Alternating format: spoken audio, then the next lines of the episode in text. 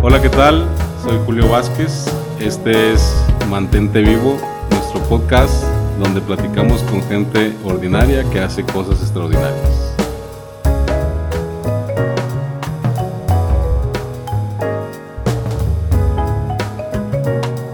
Bienvenidos al segundo episodio de Mantente Vivo.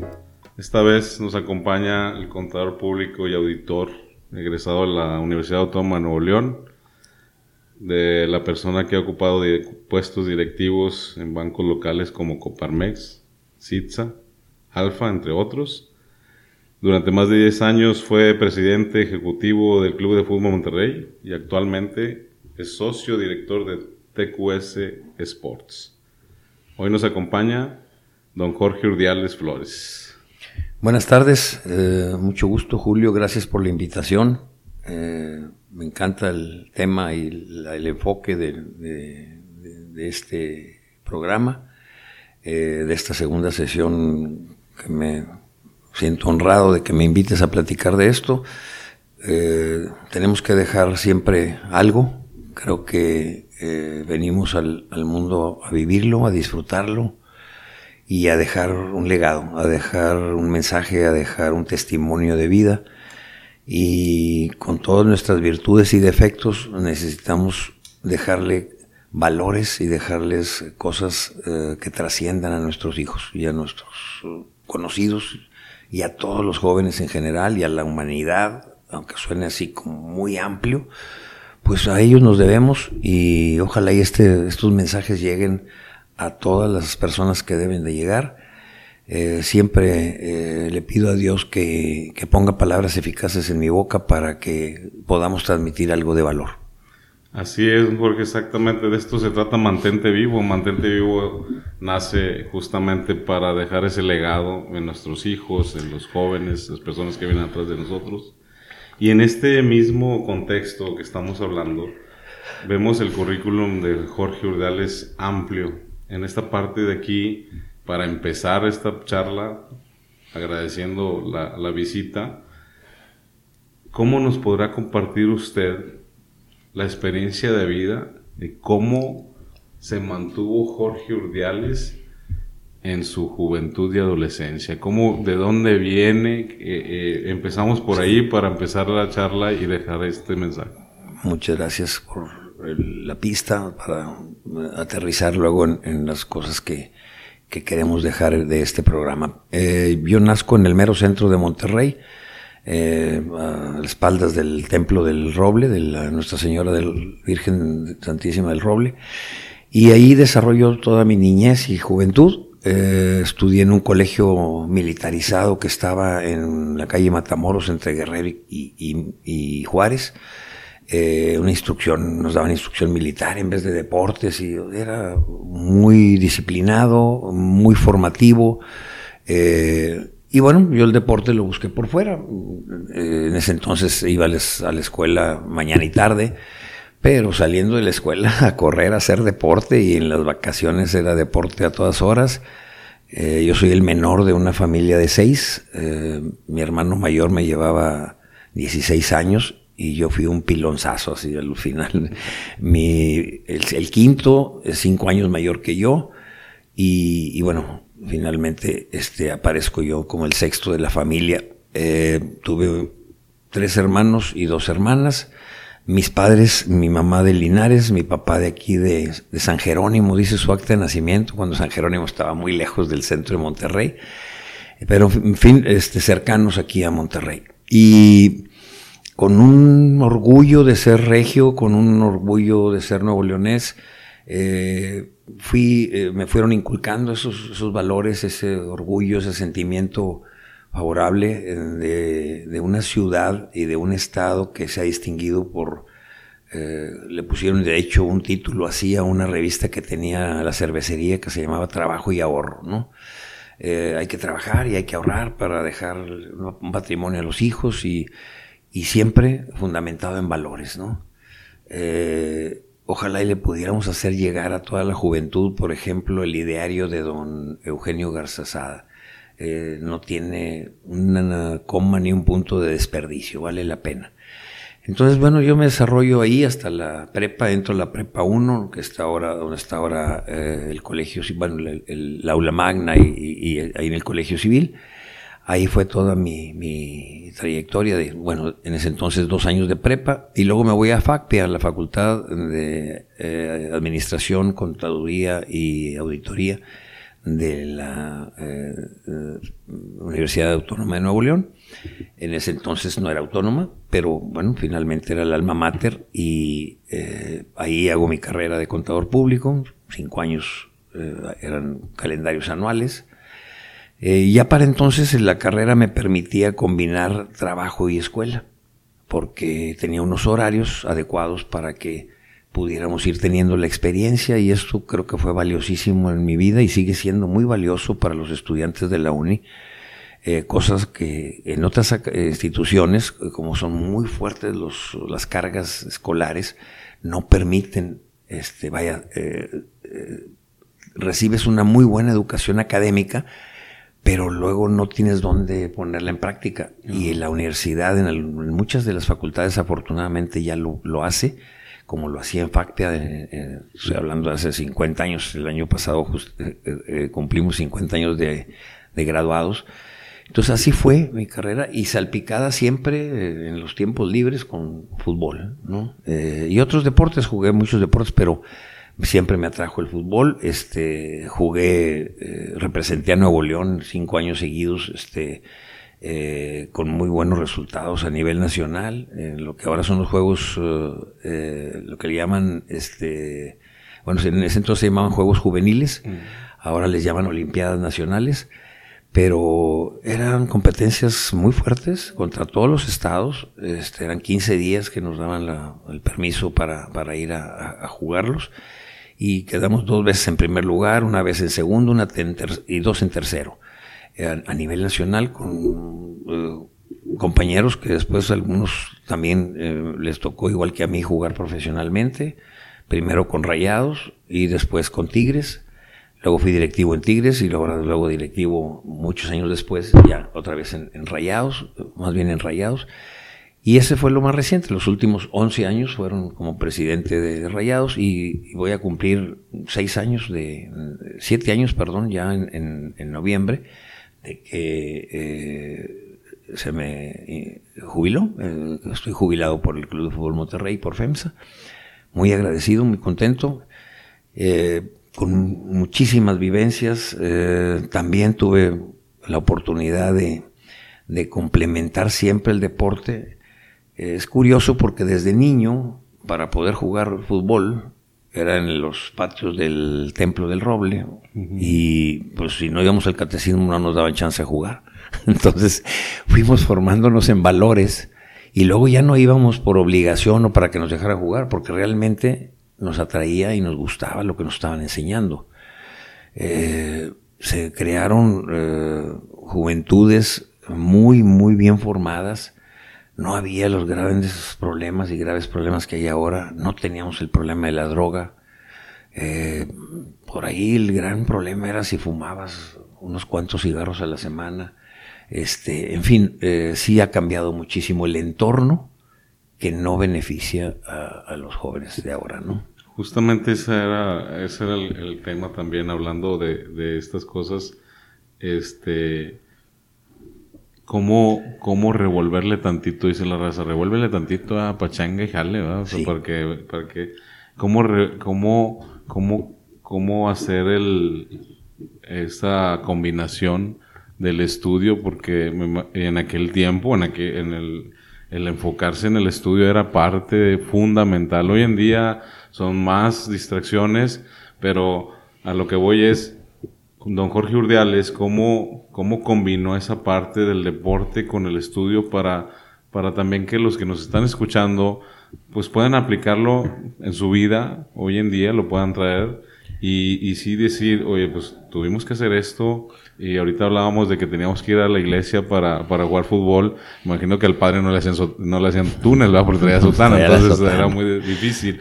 Pero, ¿cómo, cómo se mantenía esa parte de, de la combinación para poder llegar a, a, lo que, al segundo escalón, que es el que vamos a tocar ahorita? Pues la, clave siempre en esto es el equilibrio. Tiene que haber equilibrio en todo lo que hacemos. Eh, si estudias, tienes que darte un espacio al después de las tareas o lo que te encarguen. Que ahora la educación también se presta mucho a trabajos en equipo y demás. En nuestro tiempo, en mi tiempo, fue más de trabajo individual. Eran pocos los trabajos que se hacían de equipo. Creo que eso es un cambio positivo, el de que se hagan ahora trabajos eh, en equipo porque te hace ser más social, te compromete, te va formando uh, para trabajar en grupo, en, equipo, y todo está eh, eh, concatenado, todo está entrelazado en el mundo actual, se globalizó todo, eh, ahorita podemos saber qué está pasando del otro lado del mundo en línea, o sea, eh, y, en el momento, es decir, al, instante. ¿Y eso será bueno hoy? Es bueno, eh, pero otra vez hay que equilibrarlo, porque si nos dedicamos todo el tiempo a ver noticias, no nos va a quedar tiempo para vivir porque nos vamos a estar preocupando de todo lo que está pasando en todo el mundo y demás. Entonces necesitamos tener claro a qué hora le voy a dedicar tiempo a eso y cómo me voy a mantener informado. Yo le dedicaba cuando estuve en Rayados, por ejemplo, mucho tiempo a ver los periódicos. Y ahorita es mucho más sencillo verlo en el iPhone, ¿verdad? Entonces, tiene ventajas y tiene contrapesos o tiene eh, posibles desventajas si no lo sabemos manejar. Como siempre, nosotros vamos a ser quienes tomemos las decisiones de cómo optimizar tiempos, espacios, eh, también cada vez eh, tenemos más dificultad para tener espacios públicos, espacios donde haya deporte para los jóvenes, eh, menos tiempo disponible por los traslados, por las situaciones que tenemos que vivir ahora. la movilidad en una ciudad como la nuestra es fundamental. Necesitamos tener una mejor movilidad para no decir, bueno, pues antes decías en Monterrey, ahí voy para allá, y en cinco minutos llegabas. Ahorita te puedes echar una hora en un trayecto de 10, 12 kilómetros, porque está pesado el tráfico, porque hubo un accidente, por lo que sea. Entonces, siempre hay que buscar el equilibrio. Eh, tiene que haber tiempo para estudiar, tiempo para eh, que haya una diversión. Eh, la diversión a nosotros, a mis hermanos y a mí en el barrio le insistimos mucho en que la diversión fuera deporte porque nos formaba, porque era salud, porque era mejor para nuestra salud. Y no éramos mucho de cine también, eventualmente íbamos por ahí al cine. El cine tampoco no tenía las comodidades que se tienen ahora. Eh, entonces, normalmente lo dedicábamos al, deporte y también a la formación de valores y a la formación espiritual. espiritual parte nos lo daban en la escuela, porque como yo estaba en una escuela militarizada, yo buscaba equilibrarlo precisamente con la parroquia, que la tenía a 100 metros de mi casa o 80 metros de mi casa. Entonces, siempre buscando el equilibrio. Y eso fue muy importante, que mis padres lo, me lo inculcaron y estuvieron atentos a que así fuera. Y también tuve la ventaja de tener cinco hermanos mayores, muchos lo veían como desventaja, oye, no, pues te han de traer loco ahí para los mandados y para esto y para el otro. Pero a mí nunca me costó eso, al revés, me orientaron mucho, me facilitaron muchas cosas. ¿Por qué? Porque yo vi a mis hermanos mayores llegar a mi casa y entregarle el sobre completito de sueldo a mi mamá. Y mi papá era muy recio de carácter, pero él decidió, y mi mamá lo manejaba muy bien, yo no sé cómo le hacía, yo creo que multiplicaba los panes como nuestro Señor, porque eh, le entregaban el sobre y nunca faltó nada en nuestra casa. Eh, Vivíamos pegados a, unas hermanas de ella y a su mamá, que era mi abuela. Y yo nada más a ella la conocí, los otros tres abuelos no los conocí, nomás a mi abuela materna. Y aprendí mucho también de ella. Este, me encargaba cosas y, me, me, gratificaba, me, pagaba el, favor, el mandadito, el esto, el otro. Y todo eso, bueno, me acuerdo muy bien que mi primer ingreso fue una boleada que le di a un tío que fue a visitar a mi abuela y me dijo, ¿y tú qué haces? Nada, no, pues estudiando. ¿Y no tienes un cajón de bolear? Sí, pues gánate tus primeros centavos. Y órale, y a bolearle los zapatos. No, fui el hombre más feliz, el huerco más feliz del mundo porque me gané mis primeros 30 centavos o no sé cuánto me dio. Porque obviamente, pues con 20, 40 centavos, con 20 centavos ibas al cine. Sí, y después los 20 centavos era para que te dejaran ver la tele del vecino que sí tenía tele, porque en ese entonces no había tele. Y cuando te comprabas algo con esos centavos, valorabas lo que compraste. Muchísimo Eh, y había costumbres muy padres. Yo me acuerdo muy bien que eh, a las 10 de la noche tocaban el himno nacional, ahora lo tocan a las 12. Pero a las 10 de la noche, si todavía estábamos despiertos, papá se ponía de pie y nos poníamos de pie todos a escuchar el himno nacional y a cantarlo. Con un respeto por radio. Entonces, eh, ahora tú ves en la tele o, en eventos y la gente se queda sentada, no hay un respeto por los valores, por las instituciones, por las, las eh, símbolos que tenemos de la patria, de la vida, de Dios, de, de, las instituciones que nos rodean, de las que nos... Eh, bueno, no tenemos respeto por las cámaras de diputados, por las de legisladores, porque no se lo ganan. Y tenemos que ganarnos el respeto. Eh, entonces, sí, equilibrio, equilibrio en todo. Eh, no todo también es, dinero, no todo es... hay muchas cosas que yo hago que obviamente no tienen una un retorno de mi inversión de tiempo. No, pues es tiempo que yo le quiero dedicar a cosas que sirvan a otras personas, independientemente de si generan o no generan un ingreso. Eso tenemos que tenerlo claro. Tenemos que servir a los demás. También este, tenemos que eh, buscar situaciones de ganar, ganar. Cuando hacemos algo que tú te beneficies y que yo me beneficie, porque esas son las relaciones, amistades, o una relación de trabajo, una relación de amistad que va a durar. ¿Por qué? Porque vamos a estar contentos. Y estar buscando que lo que estemos haciendo realmente nos satisfaga. Uno de los puntos del ideario de don Eugenio dice, si te cuesta ir a tu trabajo en las mañanas, si no estás a gusto en tu trabajo, es tiempo de que busques otro, porque si no estás disfrutando tu trabajo, pues ya es una carga en vez de que sea un disfrute y puedes tener mucha, mucha necesidad, mucha situación de, bueno, que requieres el trabajo para obviamente sostenerte o sostener una familia, pero tienes también que buscar cómo, cómo sí te guste, cómo sí lo disfrutes. Eh, me ha enseñado la vida y mis maestros y mis eh, jefes a buscar siempre el cómo sí. Decir no, no se puede, o no, por ahí no, no, no, no, no, los no son muy fáciles pero es más padre construir, es más, más todo dar, este, buscar cómo sí vamos a hacer algo que valga la pena y que le deje algo a los demás y que nos quede algo también a nosotros para seguirnos, eh, para seguir madurando, para seguir creciendo y para seguirnos fortaleciendo como personas y como sociedad. Sí, a veces se nos olvida el, enfoque, justamente toca un tema de los valores, esta cuestión eh, como de acuerdo a su perspectiva, los valores se pierden. Hoy para, yo veo que un tránsito para un joven de 16, 17 años no es nadie. Vemos, porque por las mismas redes sociales se ve que pues nos burlamos de ellos. Como usted bien dice, a lo mejor no se lo han ganado, pero también se fueron perdiendo valores totalmente por el, por el enfoque, no sé si sean las redes sociales, eh, el, el, el la fe, la fe a cualquier Dios. No estoy hablando solamente de, alguna religión, sino eso, de acuerdo a su perspectiva, a lo vivido, ¿a qué, a qué lo podemos atribuir?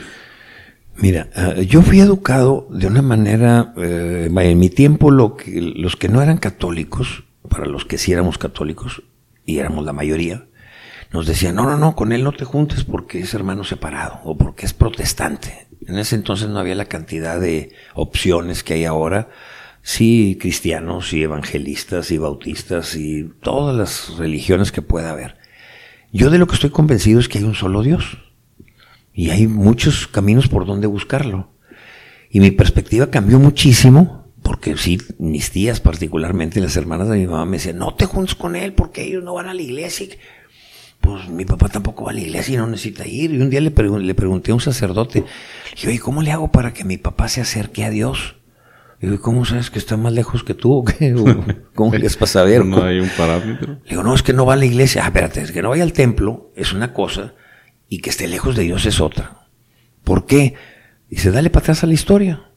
¿Tu papá cuándo nació? Pues en 1903. Muy bien. Cuando tenía tu edad, en ese entonces yo veintitantos años, fue la guerra de los cristeros. Los hombres no se podían parar en la iglesia porque los mataban. Dejaban ir nomás a las mujeres. Entonces él no tiene ni costumbre ni fue formado para ir al templo. Pero te aseguro que él está más tan cerca como cualquiera de Dios. Lo platiqué con mi papá y me convencí de que él siempre tenía a Dios presente y que tenía fe y que le iba muy bien. Perdón, porque tenía la seguridad y la certeza de que había un Dios que lo estaba ayudando y al que él le pedía que le ayudara y que nos sacó adelante a todos. Y que fue ejemplar. Ahorita me encuentro a mucha gente que me decía, no, hombre, tu papá era durísimo, durísimo. Él, él era eh, maestro y prefecto en la prepa, en, la, en lo que era el colegio civil, pero ahí estaban también las facultades. Estaba civil, leyes y contaduría, que eran las tres básicas. Después nació economía y las diferentes ingenierías, etcétera. Pero todos estaban ahí. Entonces mi papá cuando le faltaba un maestro, él, lo suplía. Y, eh, y, él era el encargado de la disciplina. Entonces uno de los valores que a mí se me quedó clarito fue la disciplina. Nadie puede estar en una organización ni en la sociedad eh, por encima de la disciplina, porque si perdemos la disciplina, perdemos el respeto, que es el segundo valor para mí más importante. Si no nos respetamos, ¿cómo queremos respetar a los demás o que los demás no, y que los demás nos respeten a nosotros. El respeto es fundamental. Se vale bromear, se vale eh, echar mosca, como decimos, se vale eh, eh, no llegar al bullying, no llegar, porque ahora pues, hay clasificaciones y demás, y el, bullying es como la broma pesada, la broma que, que ofende, la broma que agrede, o el, comentario y la situación que, que está atentando contra el valor de la otra persona, porque mi libertad llega hasta donde empieza la tuya. Y, no hay nomás puros este, derechos, tenemos obligaciones también. Entonces, si nosotros cumplimos con nuestros derechos y con nuestras obligaciones, perdón, con nuestras obligaciones vamos a tener posibilidad de exigir nuestros derechos. Pero si no cumplimos con las obligaciones, ¿con qué cara vamos a pedir que nos respeten nuestros derechos? Entonces, todo eso se tiene que ir permeando para que sepamos, yo les decía a mis hijos, tienes que distinguir muy bien la diferencia entre ser listo y ser inteligente. Que nunca le gane lo listo a lo inteligente. Las personas que cometen eh, ilícitos es porque no pasa nada, sí se puede, y se pasan de inteligentes. O sea, son lo suficientemente inteligentes como para hacer algo que parezca correcto o positivo y sacar un provecho que no es correcto ni es positivo. Y esa es la confusión que hay a veces en los valores. No, pues, y además nos fuimos haciendo permisivos. hombre, pues si todos lo hacen, ¿por qué no lo hago yo? Y además, pues si todos se benefician, pues yo también. Y no es así, no es así. Tenemos una cultura muy especial. Eh, he platicado con japoneses, coreanos, chinos. Y ellos dicen, si eso no es, eso no es mío, entonces yo lo dejo ahí o lo entrego a quien haga buen uso de él. Y nosotros decimos, no es de nadie, es mío. ¿Verdad? Y esa es la diferencia de enfoque. Y no, no te puedes beneficiar de algo que no es tuyo. Yo cuando yo me encuentro algo voy y lo entrego. ¿Para qué? Para que lo ocupe alguien, porque no es mío. Yo no contaba con él y no voy a contar con él. Se lo tengo que entregar a alguien que lo necesite más que yo. Pero es una filosofía de vida, es algo que tenemos que estar convencidos de que eso es lo mejor. Y antes, pues, y ahora te pueden educar a decir, no seas tonto, pues ahí está, agárralo. Y no es así. No debe ser así. Porque ese respeto a los valores y a las cosas que no son nuestras, son lo que nos hace respetarnos a nosotros mismos y que nos respeten los demás. Entonces, e-, eso es fundamental. Eh, en todo preguntarnos, yo siempre me pregunto, bueno, ¿qué haría Dios en, mi lugar? ¿O qué haría Jesucristo para los que creemos y tenemos el concepto de Jesucristo no como el, no como el profeta que vino a, profetizar al mundo, a dejar un mensaje, sino como el Hijo de Dios? Pues, ¿qué haría Cristo en mi lugar? Para con base en eso decidir, ¿sí? ¿No? Como el chiste del padrecito que agarraba las limonas y decía, padre, ¿y luego qué hace con las limonas? Dijo, no, pues aviento para el cielo para que las agarre Diosito y las que no agarre son mías. no, padre, también hay, hay, un, hay un arzobispado y hay donde entregar la lana y todo. Espéreme, padre, no, no es por ahí, ¿verdad? Entonces, sí tener ese, ese enfoque claro de que hagamos muy buen uso de los uh, uh, valores, tanto uh, vamos a decir, de formación que tenemos, como los valores económicos que disponemos, los que nos hemos ganado con nuestro trabajo, o porque nos lo regaló alguien, quienes sus, papás tienen una situación en donde les pueden apoyar, y entonces, bueno, ¿qué hago con esos recursos? ¿Cómo les, les doy el mejor uso para poderlo poner al servicio de los demás?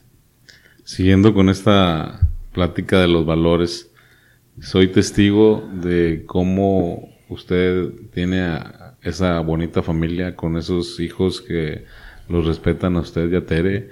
Eh, un saludo para doña Tere este, en este episodio.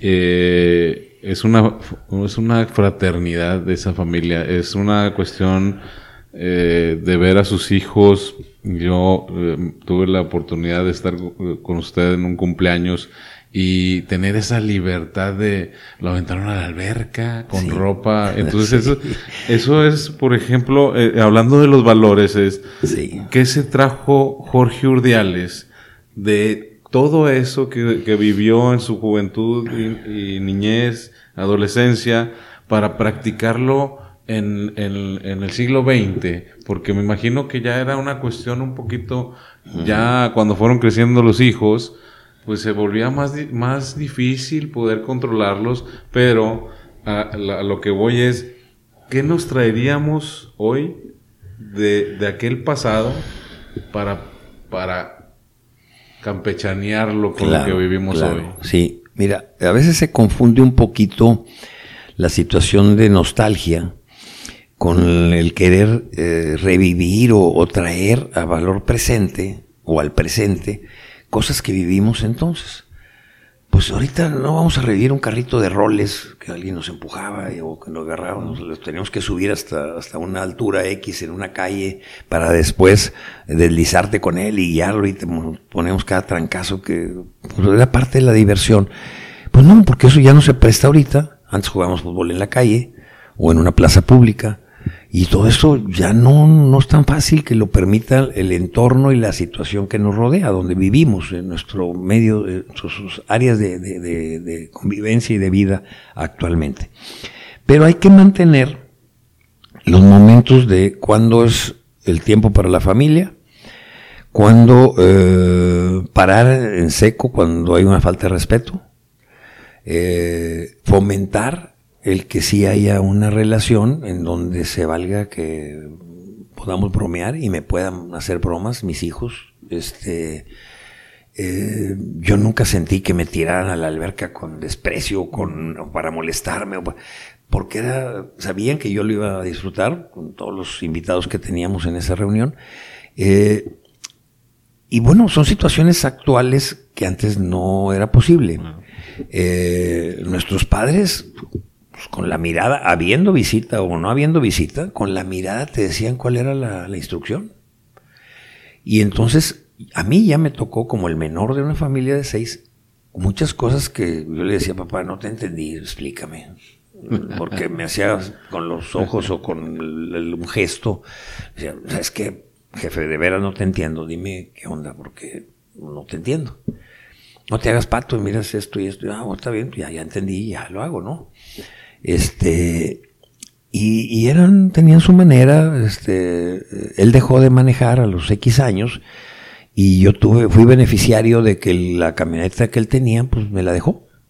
Yo me había comprado un bochito y todo, y bueno, pues ya vendí el bochito y ya con la camioneta pues la cambié por una poquito mejor y para ir a la escuela y demás, porque pues todos mis hermanos fueron a la escuela a pie porque estaban a dos cuadras.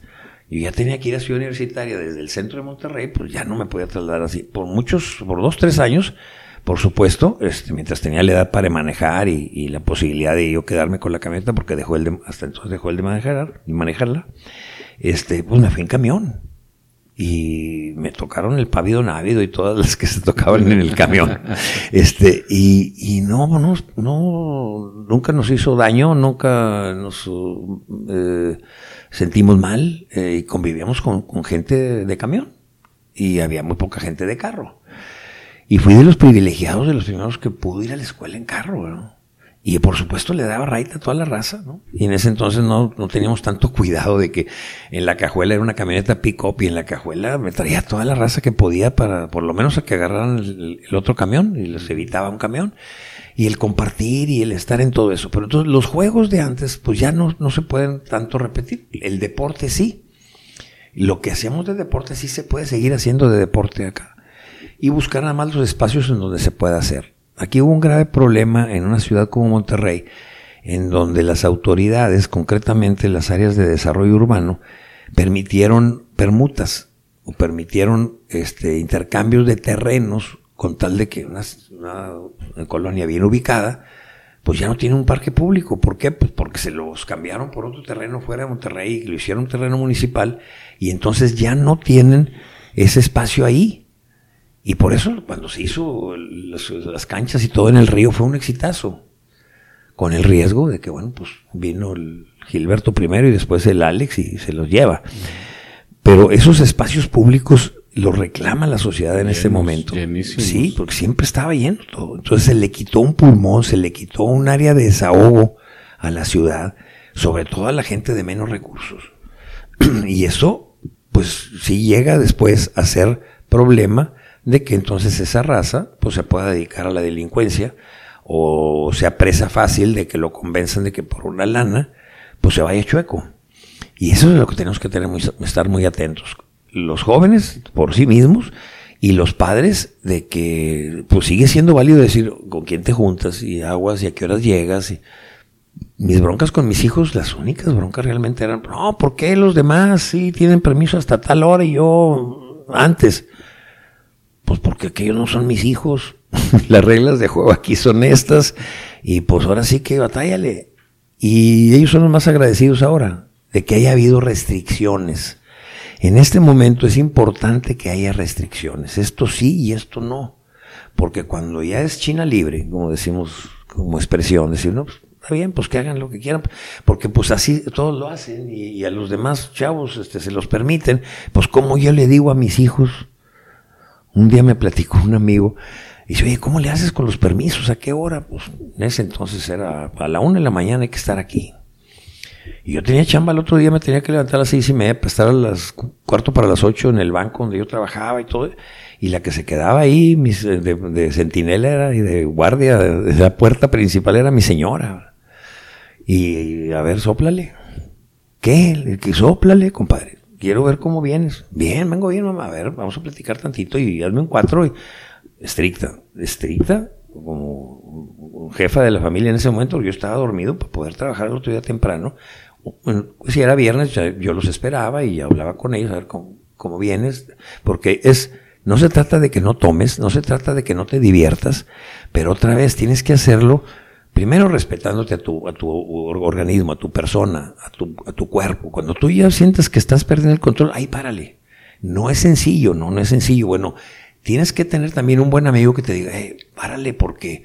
Y tú también tienes que ser un buen amigo para decirle a tu compañero, a tu amigo, decir, hey, ya, ya vamos a pararle porque no nos va a hacer bien. O no nos vamos a poder mover y demás. Ahorita es otra situación y hay que adaptarse a esa. Oye, que las antialcohólicas y que todo el mundo nos molesta. No, está bien. Y ahora hay medios.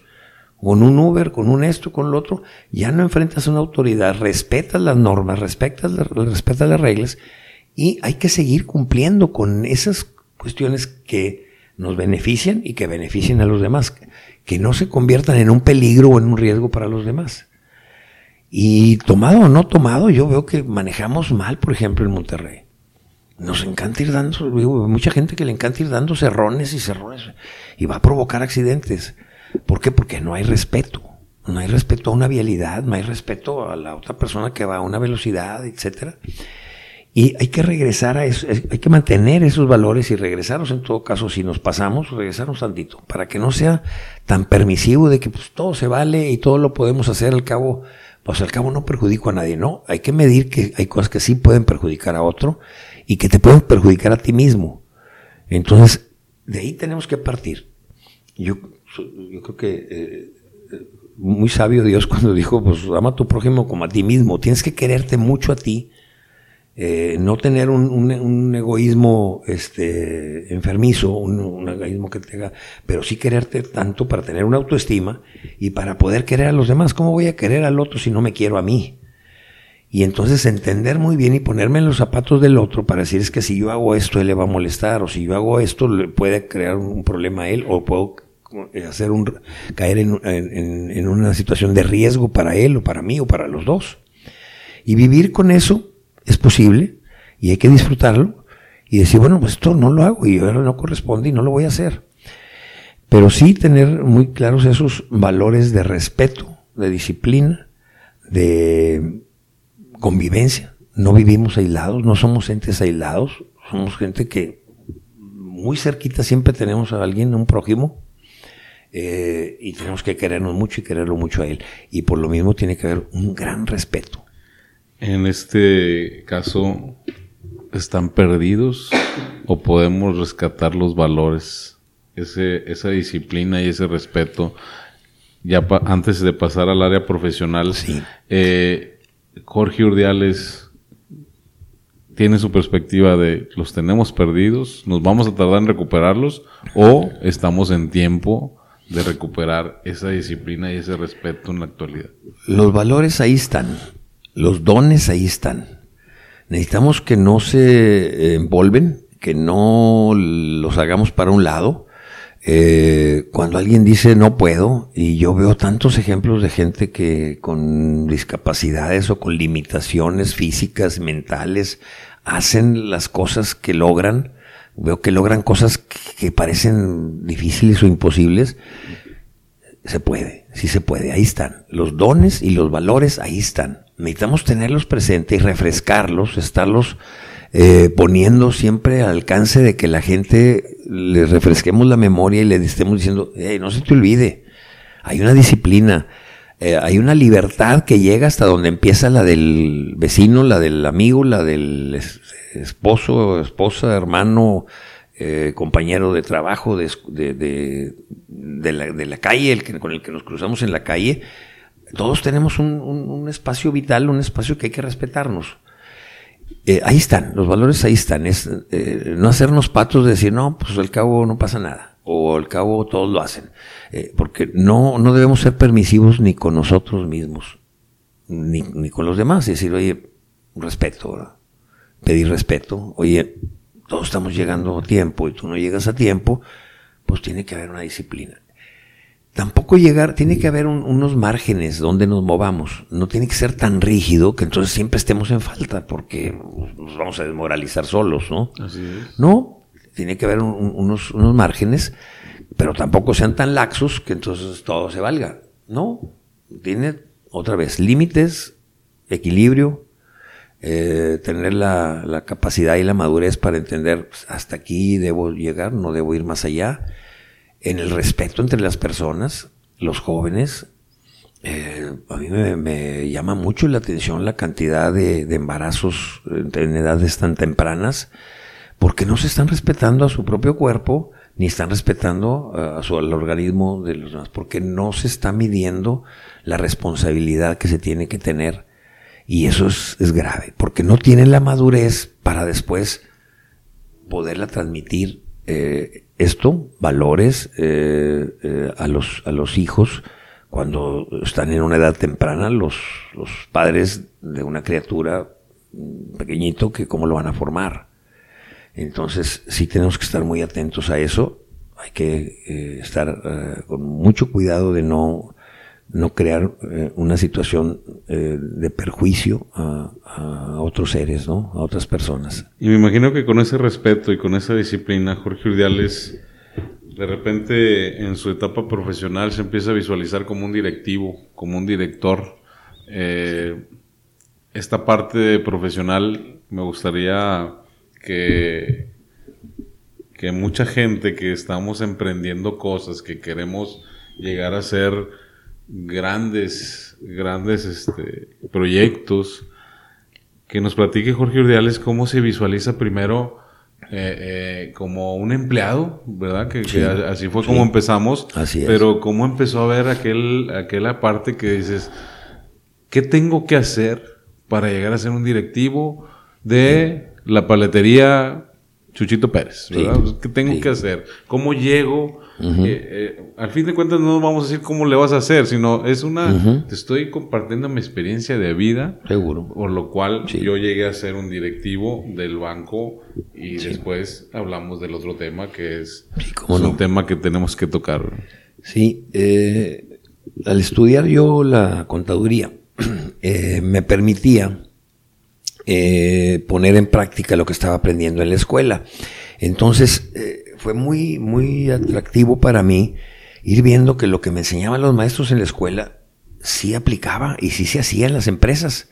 Entonces me fue dando una formación empresarial y tuve muy buenos jefes, una o dos excepciones si acaso, pero muy buenos jefes que siempre decían, cuida tu responsabilidad, lo que, el área que se te confía, tu trabajo que se te da, velo como si fuera el más importante de la empresa. Siempre ve la empresa no como el patrón que me va a regañar, que me va a exigir y que no me paga bien y que no me paga lo suficiente o que yo me siento mal pagado.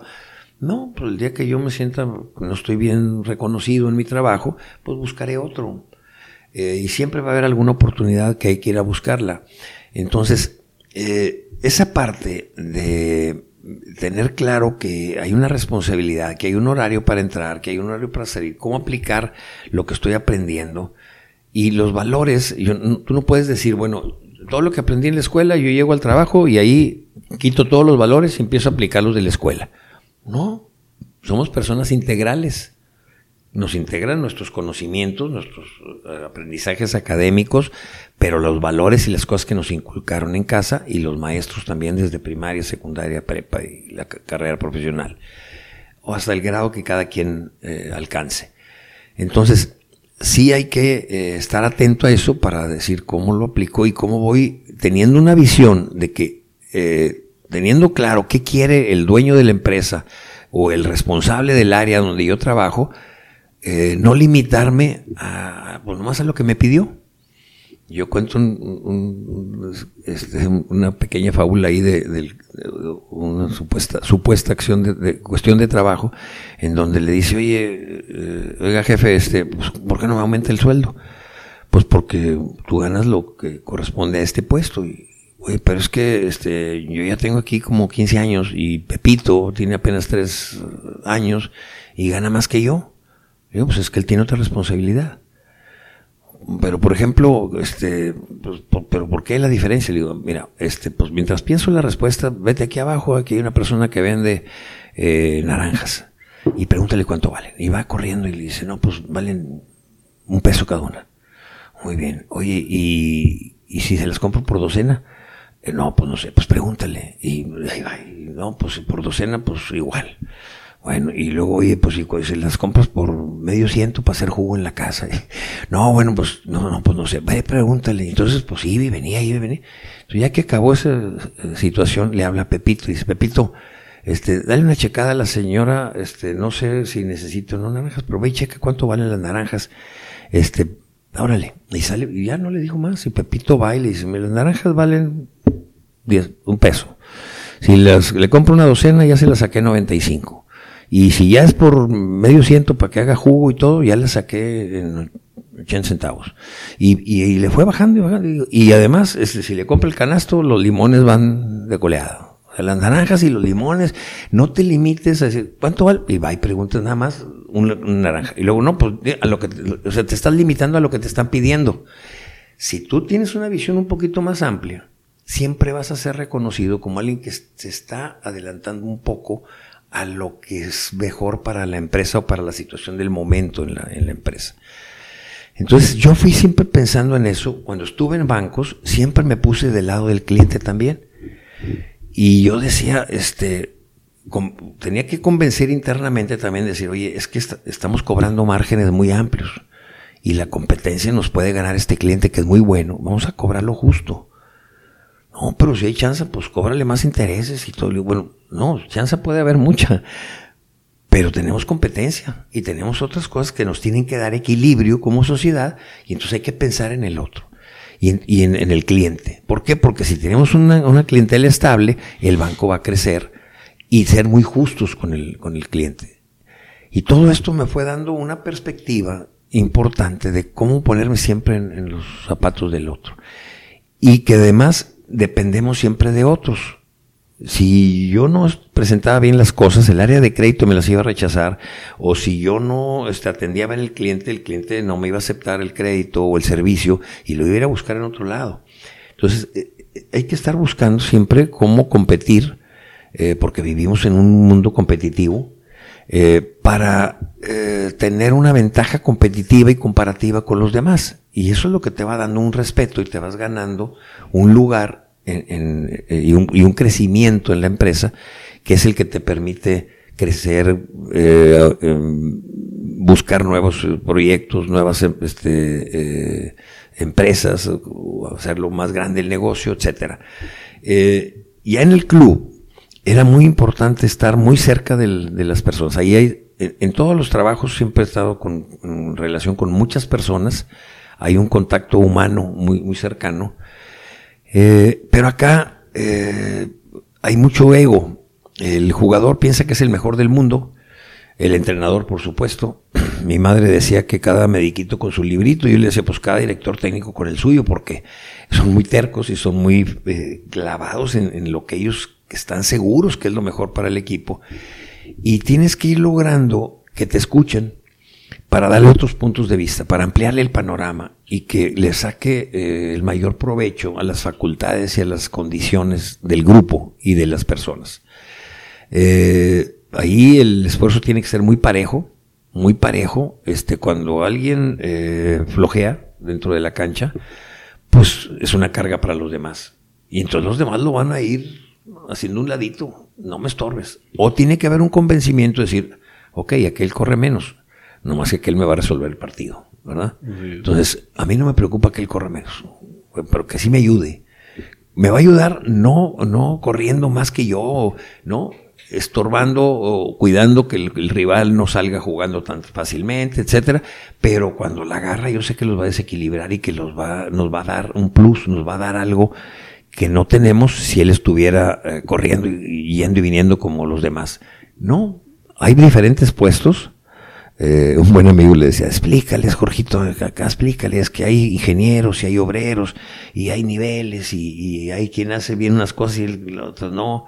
Eh, me acuerdo de un jugador de, Tigres que decía, no, pues es que me piden hacer cosas que yo no sé hacer. Yo soy ofensivo y a mí me piden que defienda. En el fútbol actual todos tenemos que atacar y todos tenemos que defender.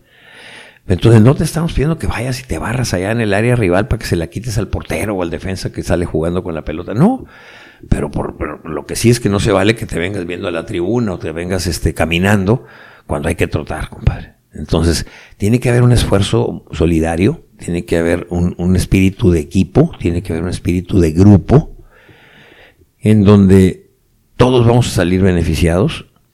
Eh, y eso es algo que se tiene que permear en un grupo, de una empresa o de un equipo de fútbol o de béisbol o de cualquier deporte.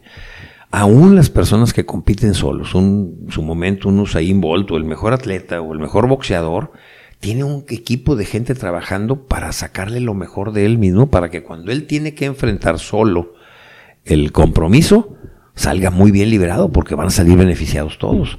Entonces, sí hay que desarrollar mucho el trabajo en equipo. Eh, eso, eh, vamos a decir, atenúa mucho, baja mucho el ego, porque sabes que dependes también del otro. Y eso te va haciendo que madures y que entiendas que no todos somos buenos para todo. ¿verdad?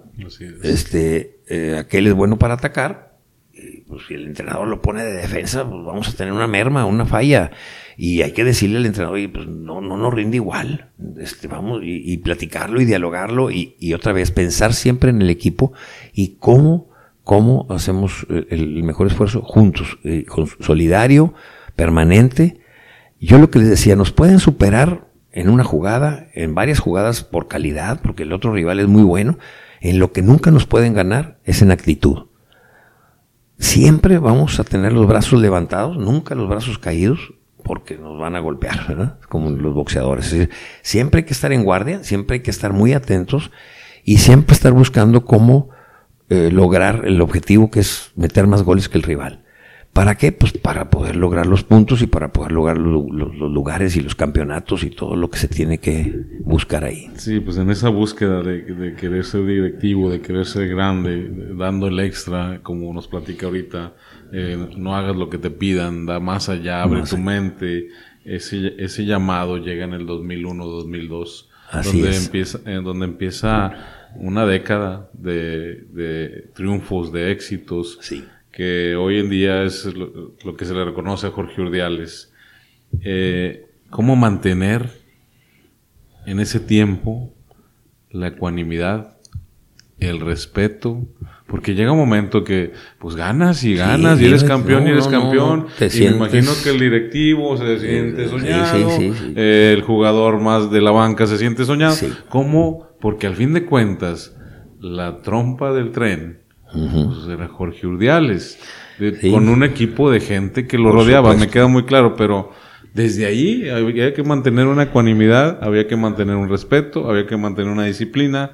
¿Cómo la mantienes durante 10 años? Sí. Mira, eh, yo aprendí en diferentes etapas, tanto personales como profesionales, que eh, el suelo está muy parejo no hay por qué marearse subiéndose en un ladrillo.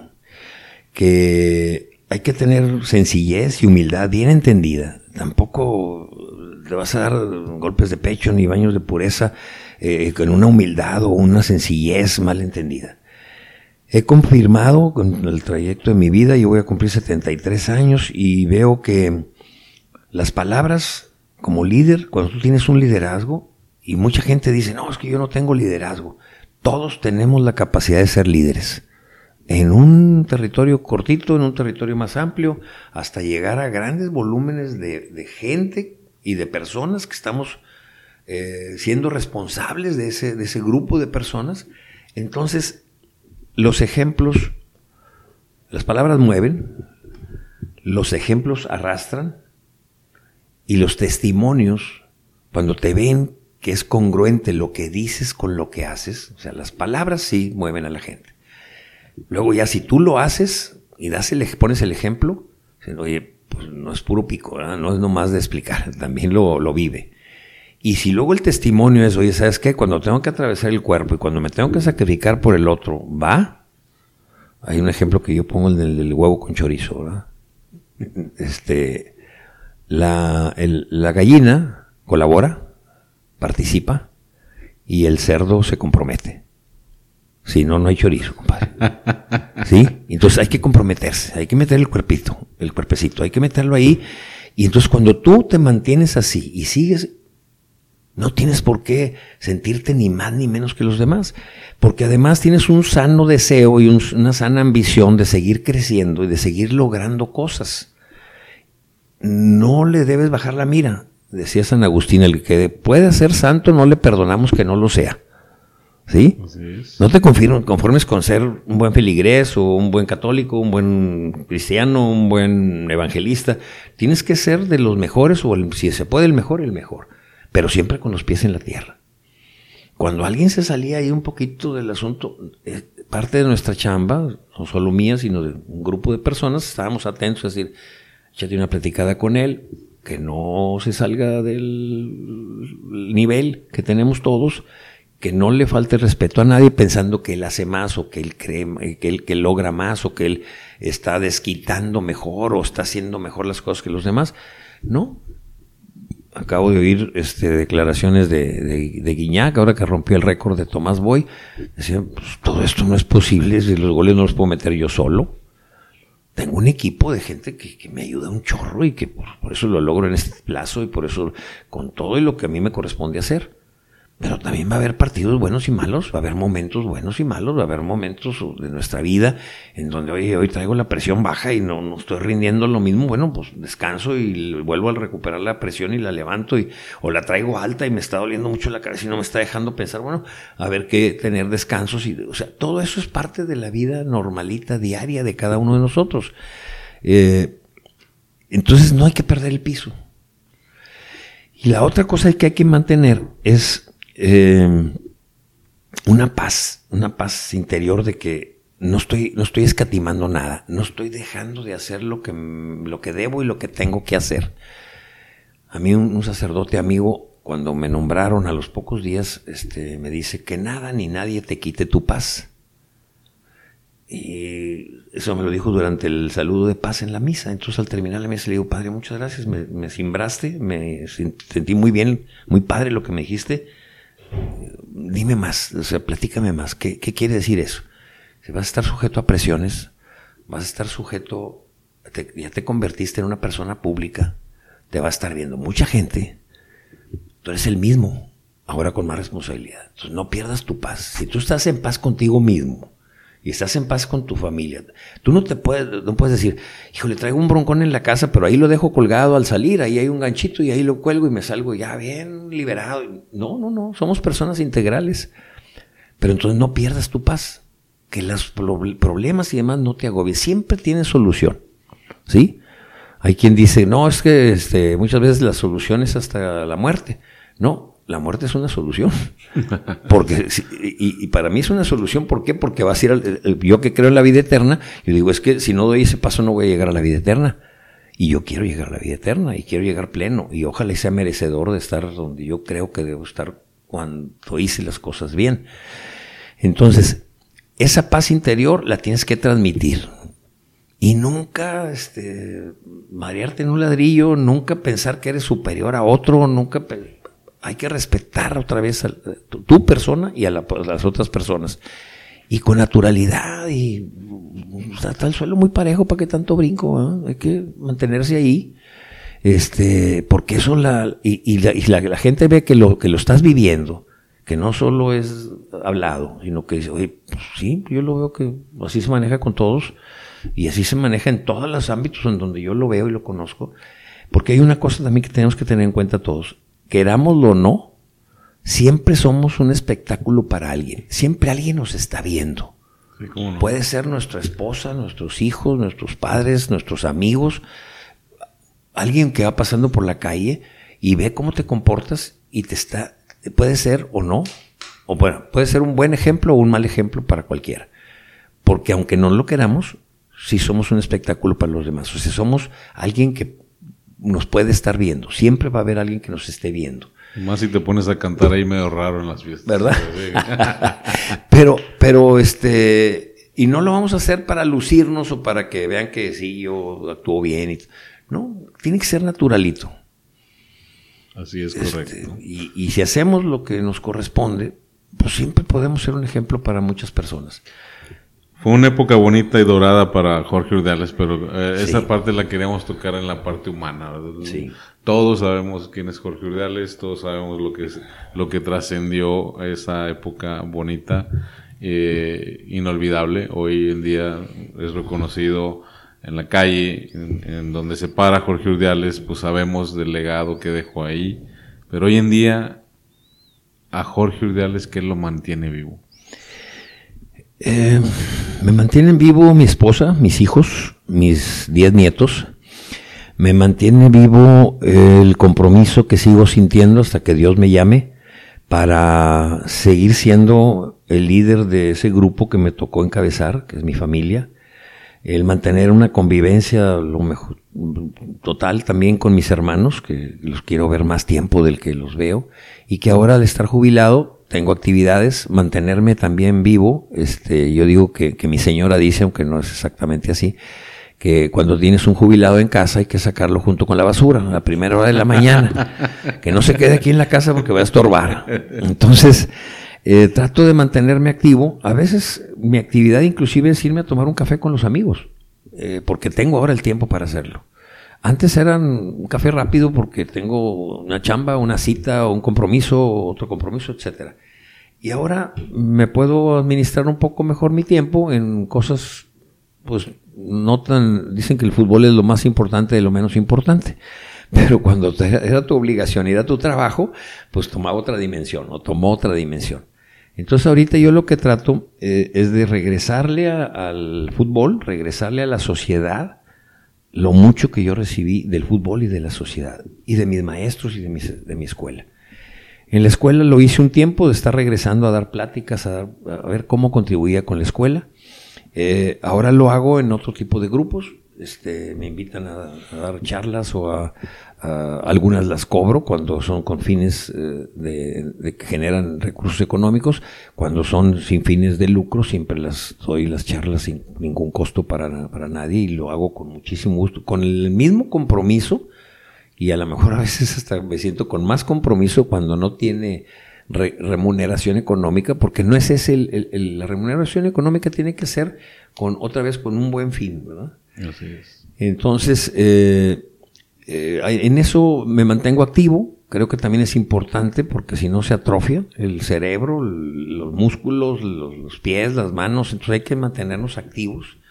Sigo tratando de, también tenemos un, un gran compromiso de, cuidar nuestro cuerpo, eh, cuidar nuestra alma, estarnos otra vez en equilibrio, que el, espíritu y el, cuerpo estén este, eh, en buenas condiciones para poder estar respondiendo a las exigencias diarias de, los compromisos y responsabilidades que tenemos.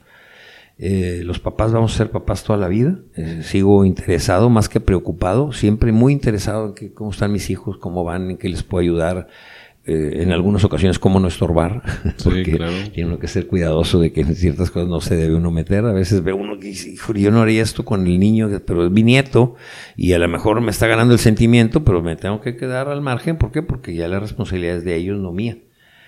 Este, dicen que los papás educan y los abuelos este, maleducamos o, o chiflamos a los huercos. No, nosotros, usted y yo no somos así somos un poquito estrictos, diría yo, con los nietos, somos muy querendones y muy cariñosos con los nietos, pero no somos pasalones, sí somos este, exigentes en cuanto a que respeten a sus papás, respeten a los primos, o sea, en este caso a los hermanos, y nos respeten a mí y nos tengamos una relación siempre de mucho amor, pero también y, con, con, esos, eh, manteniendo esos valores. Eh, también eh, es, es, parte de en lo que me, estoy tratando, algunas veces ahorita me tengo la oportunidad hasta de ir a llevar o a traer un nieto, porque si mi hijo y mi nuera tienen trabajo y se les atravesó alguna situación, también lo he podido hacer y lo hago con un gustazo tremendo.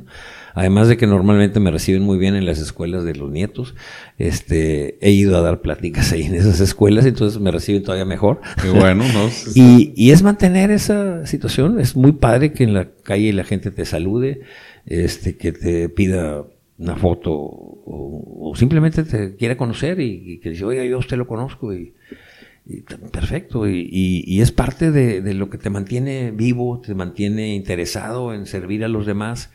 Eh, trato de hacer cosas también socialmente eh, útiles. Eh, en el colegio de mis hijos dejamos ahí un, un, gimnasio polivalente con mucho esfuerzo, con muchas mentadas. Mucha gente se molestó porque nosotros pedíamos este, un apoyo ahí para poder hacer obras y le decíamos, es que tenemos una colegiatura baja, o qué quieres, que, que, aumentemos las colegiaturas para poder hacer el edificio. Pues lo que te pedía es que vendieras un talonario de 10 boletos de 100 pesos, en vez de pedirte una cuota, una aportación de, mil. Bueno, pues te estoy pidiendo nada más que hagas un poquito de esfuerzo. Y si no sabes vender o no te gusta vender boletos, pues entonces échate los mil pesos.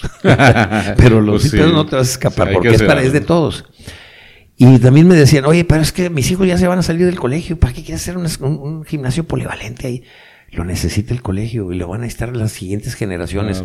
Pero es que mis hijos ya se van. Le dije, mira, yo supe de una fábula muy padre. Eh, un señor estaba plantando una datilera, una, palmera de dátiles en un oasis y llega un este, peregrino ahí, un, este, viajero eh, joven y le dice, se ríe y medio burlonamente le dice, oiga, ¿usted sabe cuánto tiempo se tarda una datilera en dar fruto? 50 o 60 años. ¿Para qué está sembrando una datilera? Dijo, si pensara como tú, no estaríamos comiendo de los dátiles que sí están ahorita aquí. Claro.